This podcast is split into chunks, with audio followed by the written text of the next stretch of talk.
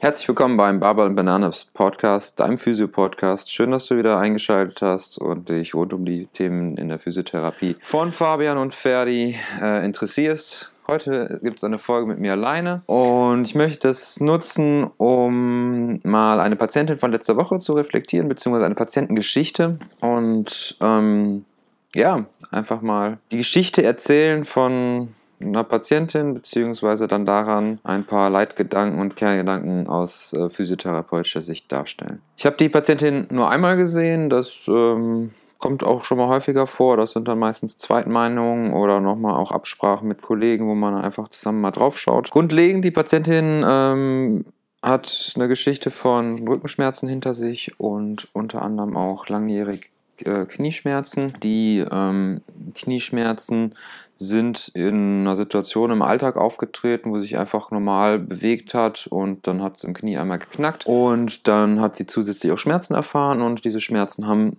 über eine Woche relativ stark, also doch sehr auch alltagseinschneidend ähm, angehalten, sind dann im Verlauf besser geworden, also Schmerzen wurden reduziert und haben sich dann auf, einer, auf einem Schmerzniveau eingependelt, wo es sie gestört hat, aber wo sie ihren Alltag machen konnte. Das Problem war halt, dass sie vor allem bei endgradigen Bewegungen, also in die Hocke gehen, ähm, das Knie beugen beim Radfahren, beim Treppesteigen, aber auch teilweise bei längeren Strecken gehen, halt Knieschmerzen äh, berichtet hat. Und ähm, ja, jetzt war halt die Frage, inwiefern da halt irgendwas weiteres interventionell, sprich durch Behandlung gemacht werden kann oder muss. Sie hat orthopädischerseits eine Bildgebung erhalten, in der ihr dann mitgeteilt wurde, dass sie Knorpelrisse hat. Im Großen und Ganzen haben sich oder hat die Patientin während der Behandlung oder in der Behandlungszeit drei Fragen gestellt, die ich so als Kerngedanken herausgreifen möchte. Und das eine ist die Frage, ähm, da hat was geknackt und dann tat es weh. Ist da was kaputt gegangen? Mein Knie fühlt sich auch instabil an. Die zweite Frage war, darf ich eigentlich auch wieder tanzen bzw. Sport machen? Die dritte Frage war, äh, brauche ich irgendwann mal ein neues Knie, also eine Knietap, eine Totalendoprothese? Ich finde die drei Fragen deswegen so interessant, weil sie ja sehr schön eine Form von Angstkaskade darstellen, also immer mehr die große Gewitterwolke oder die Alarmanlage in unserem Kopf immer ähm, stärker ähm, polarisieren und ähm, im Grunde dafür sorgen, ähm, dass wir uns selbst oder Patienten sich oft selbst halt entsprechend ähm, durch solche Gedanken halt auch immer mehr in Inaktivität bringen. Grundlegend als Information, es gibt verschiedene ähm, Stufen, in denen oder gerade in denen ich eine Knorpelläsion ähm, oder einen Knorpelschaden einteilen kann. Das geht einmal vom Grad 0, das heißt, da würde ich im, im Röntgenbild oder in, in, der Bildgebung generell einen, einen, Normalbefund finden, also einen total intakten Knorpel mit glatten und äh, weißen Oberflächen. Und dann geht das über Grad 1, 2, 3 und 4 über eine Erweichung der Oberfläche, aufgefaserte Oberfläche mit ein paar Einrissen und dann in Grad 3 finden wir dann schon tiefere Fissuren von der Knorpelfläche und natürlich dann Grad 4 einen vollschichtigen Knorpelverlust oder ähm, ja im Endeffekt dann im Grunde bis schon fast zum Knochen ein Knorpelverlust. Interessant ist dann immer zu sehen, wenn wir mal klinisch an Patienten rangehen, dass das Schmerzerleben ganz oft äh, erstens neben dem eigentlichen Bild sehr unterschiedlich ist. Das heißt, es gibt Patienten, die haben einen massiven Knorpelschaden, Grad 4, aber gar keine Schmerzen, obwohl das Bild das halt ja zeigt, dass da was kaputt sein müsste. Und auf der anderen Seite ähm, gibt es auch Patienten, die haben vielleicht einen Knorpelschaden Grad 1 und haben so massive mhm. Einschränkungen im Alltag bis dahin, dass sie das Knie halt gar nicht mehr benutzen können oder die Gelenksregion, dass dann entsprechend ähm, eine massive Alltagsbeeinträchtigung da ist. Das ist natürlich jetzt sehr interessant, weil wir dementsprechend nicht den Schmerz gleich der Gewebeläsion, also des Gewebeschadens, ähm, gleichsetzen können. Ähm, das sehen wir auch in verschiedenen Studien, die immer wieder natürlich weltweit durchgeführt werden, in denen untersucht wird, inwiefern die Bildgebung mit dem, was Patienten beschreiben oder auch mit dem Grad des Schmerzes halt überprüft wird. Was sehen wir also? Ein Bild alleine sagt uns eigentlich erstmal nicht so viel. Wir müssen den fühlenden und auch den sich bewegenden Menschen oder sich belastenden Menschen entsprechend da ähm, ja, uns angucken und vor allem untersuchen und dann halt zusammen mit dem Patienten im Sinne eines Shared Decision Making, also eine gemeinsame Entscheidungsfindung gucken, wo kann eine Behandlung hingehen, was kann der Therapeut machen, was kann der Patient auch ähm, durchführen und da dran geleitet im Grunde seinen Therapieweg beschreiten. Kommen wir nochmal zur Patientin zurück. Die Patientin kommt mit einem Bild im Kopf zu mir, ein Bild von ihrem Knie, was einen Schaden hat, was kaputt ist. Bis dahin, dass sie äh, sich instabil auf dem Knie oder das Knie generell instabil findet. Und das ist erstmal schon eine interessante Sache, äh, beziehungsweise eine wichtige Sache, weil wenn ein Patient, das kennt ihr vielleicht von euch auch, ein Bild von etwas hat, das vielleicht nicht ganz korrekt ist oder das beeinflusst uns auf jeden Fall. Das heißt, es muss erstmal irgendwie Aufklärungsarbeit stattfinden, dass eine Knorpelläsion nicht direkt bedeutet, dass das komplette Gelenk kaputt ist. Und im zweiten Schritt auch nochmal erklärt werden, welche Mechanismen oder welche Strukturen für Gelenkstabilität da sind. Denn sie hat kein Trauma erlitten, sie hat keine Form von, von maßgeblichen Krafteinwirkungen, wie zum Beispiel ein Tritt gegens Knie oder ein Umknicken oder so erlitten, dass da jetzt irgendein Band verletzt wäre. Und das hat auch die Bildgebung ja gezeigt, dass kein Band kaputt ist oder keine Bandstruktur, aber die Bänder sind die Strukturen, die mit den Muskeln zusammen das Gelenk sichern. Wenn jetzt die Bänder und die Muskeln soweit alle okay sind, dann muss man sich natürlich auf der einen Seite einmal fragen, okay, warum fühlt die Patientin sich unsicher? Das wird sicherlich auch einfach eine gewisse psychische Komponente sein, die einfach, oder mental vielleicht eher, die dafür sorgt, dass ähm, sie das Knie nicht so benutzt. benutzt. Ähm, es gibt verschiedene Mechanismen, die zum Beispiel auch dafür sorgen, dass über darüber, dass wir ein Gelenk nicht so gut benutzen können oder nicht so gut benutzen, auch die Muskulatur drumherum etwas gehemmt wird. Mit dieser Ausgangsstellung fragt die Patientin mich erstmal, was und also da, nein, sagt die Patientin erstmal, es hat geknackt und fragt auch im gleichen Falle mit dieser Aussage, was das überhaupt bedeutet. Wichtig ist bei diesen ganzen mhm. Geschichten rund ums Knacken von Gelenken dass das nicht schlimm ist. Natürlich knackt es, wenn man irgendwo feste Gegend tritt und ein Knochen durch ist. Da brauchen wir nicht drüber zu sprechen. Das, da sprechen wir aber jetzt in dieser Situation und oft das, was Patienten erzählen, gar nicht drüber. Es geht beim Fingerknacken los, wenn man die Faust so zusammendrückt, übers Ellbogenstrecken, da knackt und im Knie knackt schon mal. Das hat oft was damit zu tun, man nennt das Kavitationsgeräusche.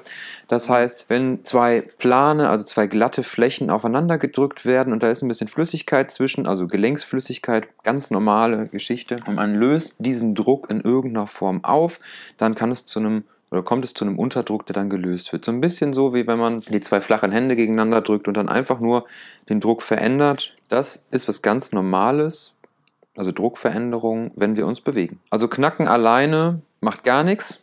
Knacken mit Schmerz macht in der Hinsicht natürlich was, weil wir die Assoziation erstmal haben, dass das Knacken den Schmerz auslöst, was auch nicht nachweisbar ist, sondern naja, das ist halt einfach im Grunde erstmal ein zeitlicher Zusammenhang. Hätte auch genauso sein können, dass es einfach wehtut, ohne dass was knackt. Die wichtige Frage Nummer zwei, darf ich wieder tanzen? Also erstmal, Patienten fragen ganz oft, darf ich? Das finde ich ähm, sprachlich auf jeden Fall eine interessante und ähm, ja auch mal eine wichtige Sache, worüber wir sprechen sollten. Anscheinend muss sehr oft die Legitimation oder die, die, die Erlaubnis im Grunde durch einen im Gesundheitssystem arbeitende Person ähm, eingeholt werden. Ja, das heißt, eine Rückversicherung, die ist anscheinend sehr wichtig, um ähm, sich auch selber wieder zuzutrauen, Bewegung zu machen oder auch sich zu belasten. Das ist auf der einen Seite ganz gut, weil natürlich gibt es Patienten, die oder auch, oder auch, oder auch Beschwerdebilder oder, oder, Krankheitsbilder, die vielleicht auch ein bisschen instabiler sind, wo man einfach auch so sagen muss, okay, da, da müssen sie ein bisschen aufpassen.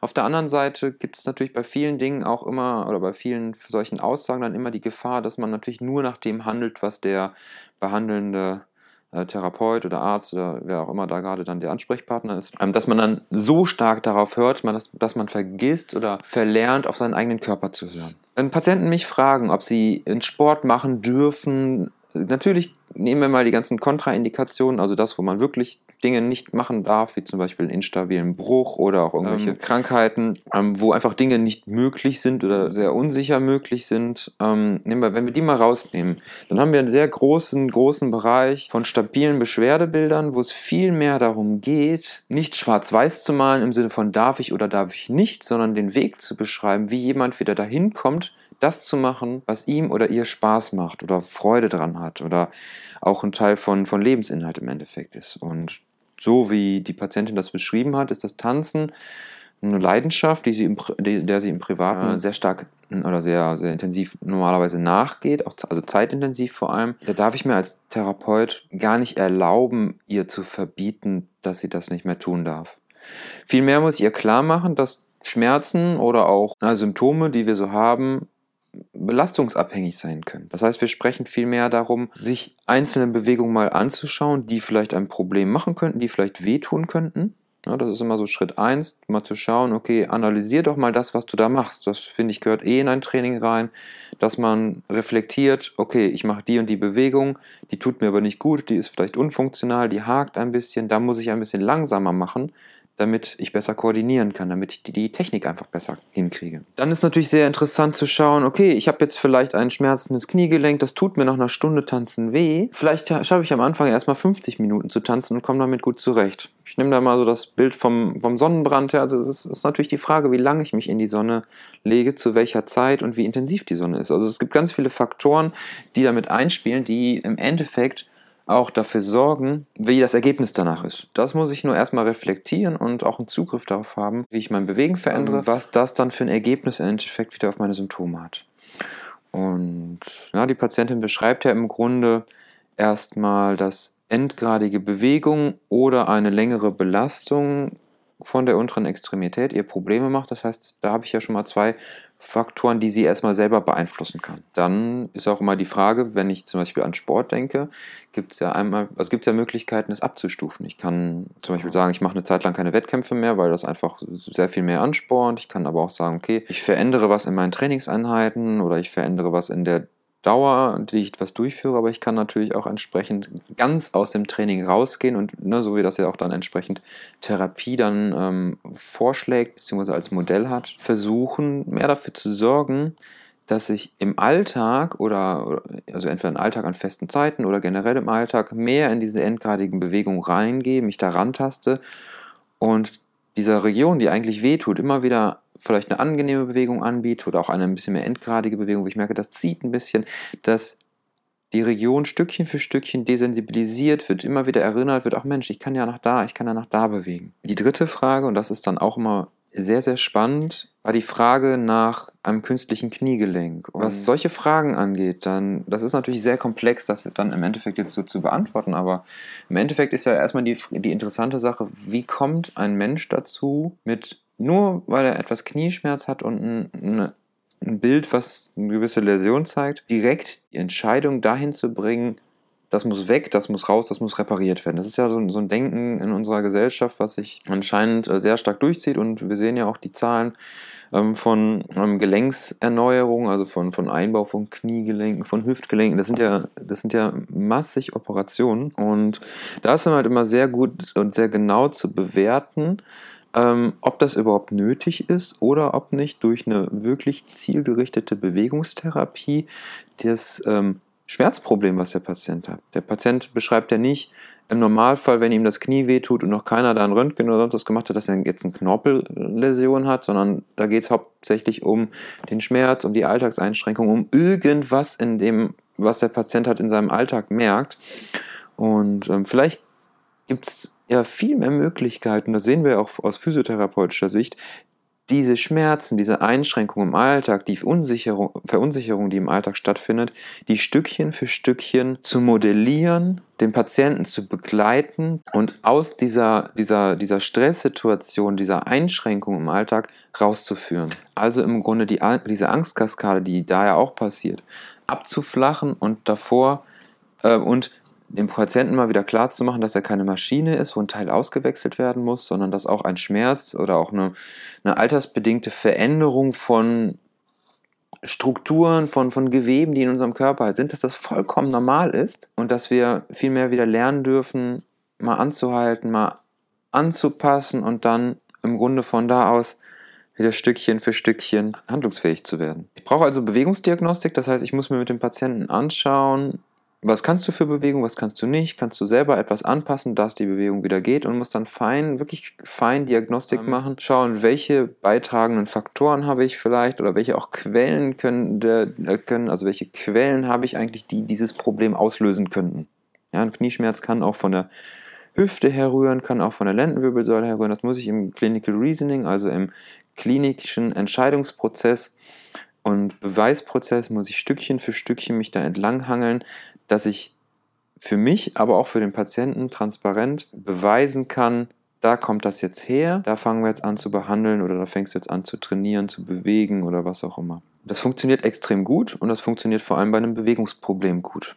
Denn müssen wir nochmal betonen, die Patientin kommt mit einem Bewegungsproblem und es wird als allererstes eine Bildgebungsdiagnostik gemacht, was ja jetzt per se nicht vielleicht nicht schlecht ist, aber warum wird bei dem Bewegungsproblem nicht als allererstes eine Bewegungsdiagnostik gemacht? Das äh, findet leider sehr häufig statt. Ähm, da findet aber auch sehr viel fachlicher Diskurs zu statt, dass das vielleicht mal etwas verändert wird, dass wir nicht als erstes ein Foto von was machen, was sich bewegen soll. Es gibt also in diesem Rahmen verschiedene Hypothesenkategorien, die ich als Therapeut abgehen muss. Das hat was mit dem Schmerzmechanismus zu tun. Also ich muss mir Gedanken machen, wo kommt der Schmerz überhaupt her, auch prozentual, wie viel ist da wirklich eine Gewebeschädigung, die ja sein kann. Das ist jetzt auch erstmal nichts, was grundlegend ein maßgebliches Problem sein muss, aber auch, aber auch wie viel, wie viel Schmerz kommt entsteht halt daher oder wie stark wird der Schmerz äh, verstärkt dadurch, dass der Patient vielleicht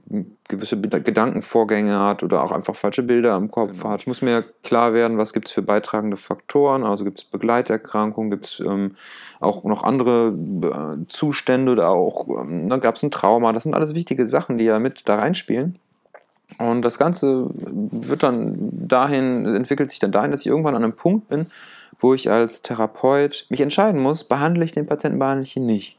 Und Behandlung ist jetzt ein sehr großes Feld, also das kann eine passive Behandlung sein, indem ich halt was mache. Das kann auch sein, dass ich Patienten was erkläre oder was, was bewegen lasse. Und im Endeffekt, wenn ich mich entscheide, das zu machen, dann muss ich halt einfach engmaschig immer wieder kontrollieren, ob das, was ich da mache, auch einen direkten Effekt hat und dem Patienten das halt entsprechend zeigen. Ich habe der Patientin ein paar Sachen erklärt. Ich habe ihr erklärt, wofür der Knorpel gut ist, dass der Knorpel tendenziell eine Pufferwirkung hat, dass Knorpel aber auch durch Druck und Entlastung ernährt wird, dass manchmal einfach zu statische Situationen für den Knorpel entstehen und dass das die Chemie innen drin etwas verändert, also die Chemie etwas saurer macht und dass das zum Beispiel auch ein bisschen mehr oder eine stärkere Sensibilität machen kann. Das konnte sie nachvollziehen, gerade auch weil ich ihr Dinge aufgezeichnet habe, wie das Ganze überhaupt funktioniert. Ich habe ihr erklärt, wie das ähm, Knie stabilisiert wird, dass dafür die Seitenbänder und die Kreuzbänder hauptsächlich da sind, dass die Muskulatur das Knie stabilisiert. Und ähm, ja, habe ihr dann dargestellt, dass sie ihre Belastung, was das Tanzen angeht, auch selber in der Hand hat und auch selber beeinflussen kann. Und ähm, dass sie natürlich dann im, im Training nochmal schauen kann und muss, welche Bewegungen da vielleicht nicht so gut gehen oder dass manchmal die Bodenbeschaffenheit natürlich auch beim Tanzen so eine ganz äh, wichtige Sache ist. Und ähm, da hat sie auf jeden Fall nochmal auf, auf sich einen Plan machen können, auf was sie da alles achten kann. Und dann mhm. habe ich eine Probebehandlung gemacht und die Kniescheibe mobilisiert. Das heißt, erstmal geschaut, ob Bewegung in dem Bereich ihr eher gut tut oder nur dafür sorgt, dass dann entsprechend auch das Bewegungsausmaß sich verändert. Und das hat sich relativ schnell ähm, durch ein paar manuelle Techniken da entsprechend erstmal beeinflussen lassen. Und dann habe ich ihr zum Abschluss eine Möglichkeit gegeben, wie sie halt ihr Knie endgradig dann selber bewegen und ähm, ja, im Endeffekt mobilisieren kann, dass sie Stückchen für Stückchen sich halt an ihr Bewegungsende wieder rantasten kann. Und ähm, wir haben so einen ganz guten Rahmen geschaffen, wo sie auf der einen Seite einen ersten Anfang machen konnte, wieder Bewegungen in eine Region zu bringen, die ihr wehtut. Sie hat Informationen bekommen und sie hat in, mit diesem ganzen Rahmen, der um die Behandlung rum ist, auch verstanden, dass dieses Schwarz-Weiß-Denken, ich brauche ein neues Knie, ich brauche kein neues Knie,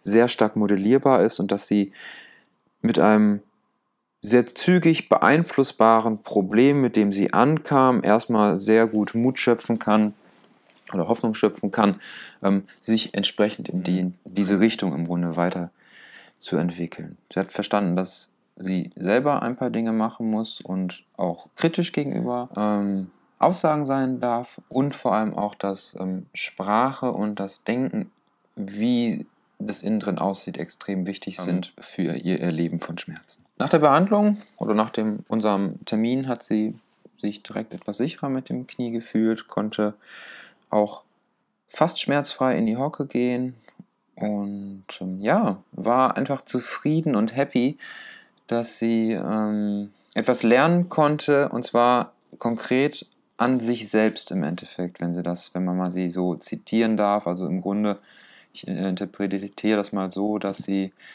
ähm, einfach die Möglichkeit hatte, konkret, mit einem konkreten Feedback, mit einem direkten Feedback zu merken, dass wenn sie selber etwas macht, das einen positiven Effekt in die Richtung hat, in die sie auch gehen möchte. Ja, soweit zu einer Patientengeschichte von letzter Woche. Ich hoffe, ihr konntet da was draus mitziehen und habt vielleicht nochmal die eine oder andere Anregung bekommen, wie Therapie sein kann, wie auch die Gedanken hinter diesem doch etwas ähm, getakteten Therapiealltag sind und ähm, ja, was auch äh, vielleicht noch an, an Fragen oder vielleicht, ähm, ja, und vielleicht sind euch einfach noch ein paar Fragen aufgekommen, die ihr ähm, aus dem Zuhören entwickelt habt. Wenn ihr die ähm, stellen möchtet, schreibt uns gerne eine Nachricht über Instagram. Und ja, sonst kann ich euch nur, ähm, wünsche ich mir nur, dass ihr vielleicht den Podcast wenn euch das Ganze gefallen hat, euch die Patientengeschichte doch irgendwie zum Denken angeregt hat, dann seid so lieb, teilt den Podcast, liked den Podcast, sprecht mit Bekannten, gebt uns Feedback, schreibt uns eine Nachricht und ähm, ja, schaltet beim nächsten Mal rein. Ich wünsche euch einen schönen Tag. Mein Name ist Fabian Moll und das war Barbel and Bananas, dein Physio-Podcast zum Thema Knorpelschaden.